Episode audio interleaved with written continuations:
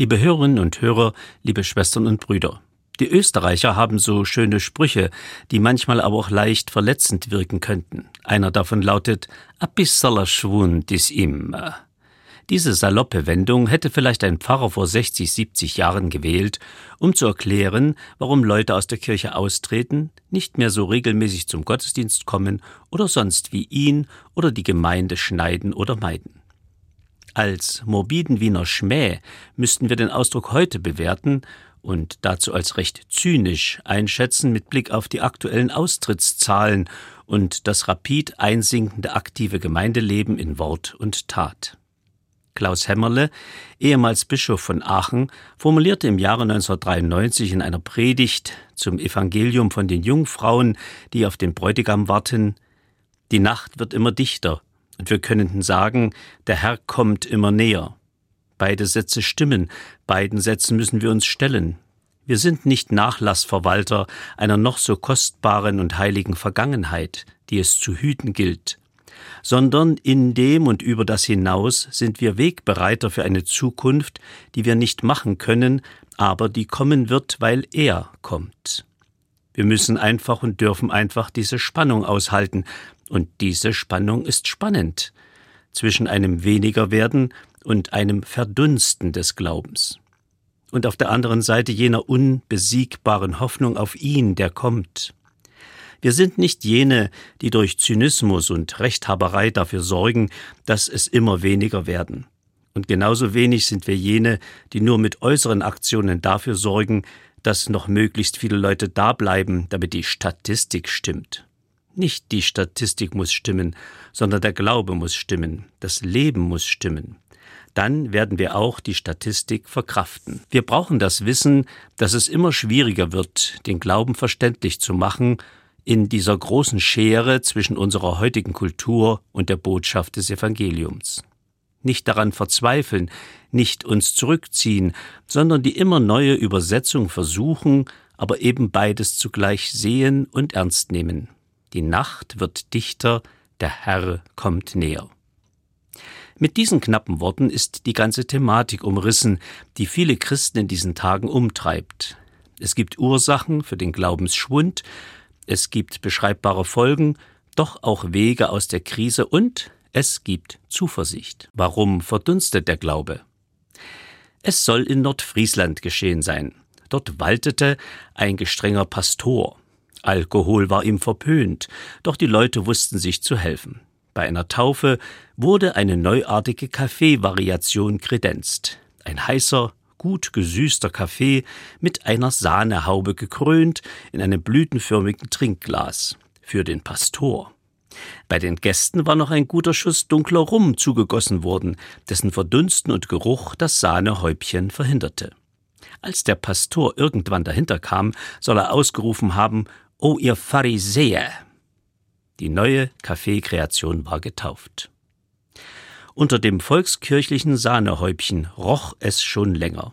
Aufklärung, Säkularisierung, Verelendung der Arbeiterschaft, zwei Weltkriege, ein militantes atheistisches System im Osten Deutschlands und eine immer behäbiger werdende Wohlstandsgesellschaft im Westen nach dem letzten Krieg haben das ihre getan.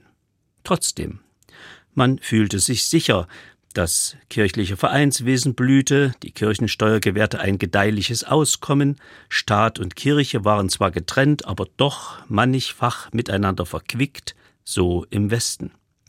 Im Osten kam es zu schnellem Glaubensabfall. Die Maßnahmen des kommunistischen Regimes griffen.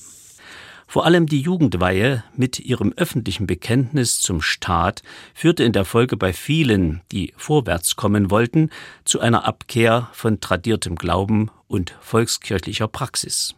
Letztere hatten die Vertriebenen aus Schlesien, aus den Sudeten und aus Ungarn mitgebracht.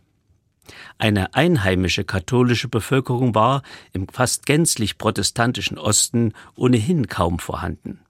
Enklaven wie das Eichsfeld oder die katholischen Sorben ausgenommen. Zur Stabilisierung des Glaubens allerdings diente hier auch die Gegnerschaft zu eben jenem herrschenden System.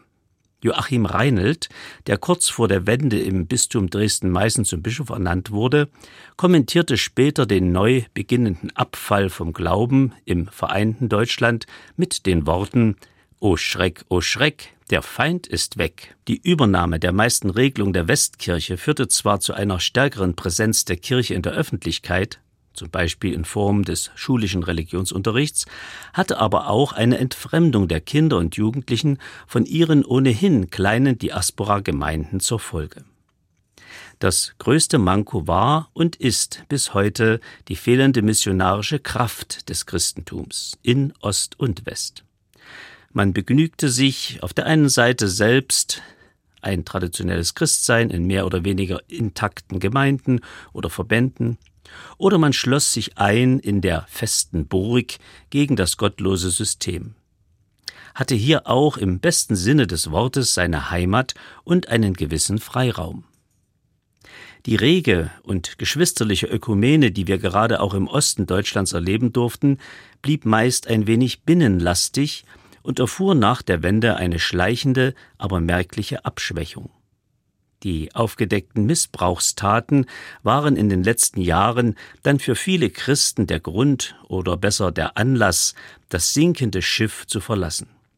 Fehlende Glaubenspraxis und die nicht akzeptierte Kopplung der Kirchenmitgliedschaft an die Kirchensteuer fanden darin den Vorwand, nun den ultimativen Schritt zum Austritt zu gehen. Was könnte, liebe Schwestern und Brüder, helfen, um an dieser Stelle nicht in tiefe Resignation zu verfallen oder sich auch noch von der Kirche und damit letztlich auch von Jesus Christus und Gott selbst abzuwenden? Ich denke, im heutigen Evangelium erhalten wir einen entscheidenden Hinweis. Jesus spricht in Bildern, Gleichnissen vom Himmelreich, von der Botschaft der Hoffnung und Freude, die zu bringen er gekommen ist. Wie ein Schatz sei es, der in einem Feld vergraben war.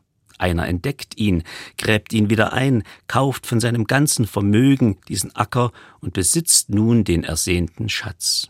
Oder einer ist auf der Suche nach einer kostbaren Perle, die schönste soll es sein, als er sie gefunden hat, ist er sogar dafür bereit, alle anderen Perlen aus seinem Besitz zu veräußern, um nur diese eine Perle zu erwerben. Christsein heißt eine Entscheidung zu treffen, eine Wahl. Wie ich den Menschen mir zum Freund oder zur Partnerin erwähle, auf den meine Liebe fällt, so gilt es für Jesus Christus nicht nur ein bisschen Kirchensteuer, ein bisschen Zeit am Sonntag einzusetzen, nur die Glaubensinhalte zu akzeptieren, die problemlos und gewinnbringend in mein Leben passen. Der Herr möchte unsere ganze Liebe, ein vorbehaltloses Ja zu ihm und seiner Kirche. Das ist nicht wenig, aber als Gegengabe halten wir einen Schatz in Händen und die schönste, kostbarste Perle der Welt. Beide machen unser Leben reich und zieren es. Die Sahnehaube ist ab. Doch was da zum Vorschein kommt, ist nicht nur Frust und Enttäuschung, sondern eigentlich doch ein Elixier der Freude, freilich in Maßen genossen und in froher Gemeinschaft gelehrt. Eine Suchbewegung nach Schatz und Perle ist angesagt. Beide lassen sich finden denn beide sind die frohe Botschaft für unser Leben als Einzelne, in der Familie und auch in der Glaubensgemeinschaft der Kirche. Wo zwei oder drei in meinem Namen beisammen sind und handeln, da bin ich da, euer Schatz. Wo Eucharistie in froher Gemeinschaft gefeiert wird, trefft ihr auf mich, eure kostbare Perle. Aber auch wo du dich als schwach und als Sünder erkennst und im Sakrament der Versöhnung zu mir kommst, mache ich dich im Herzen und in deiner Seele reich, ja zum glücklichsten Menschen der Welt. Viele haben es so erlebt. Beginnen wir heute zu suchen, damit es ein gesegneter Sonntag wird.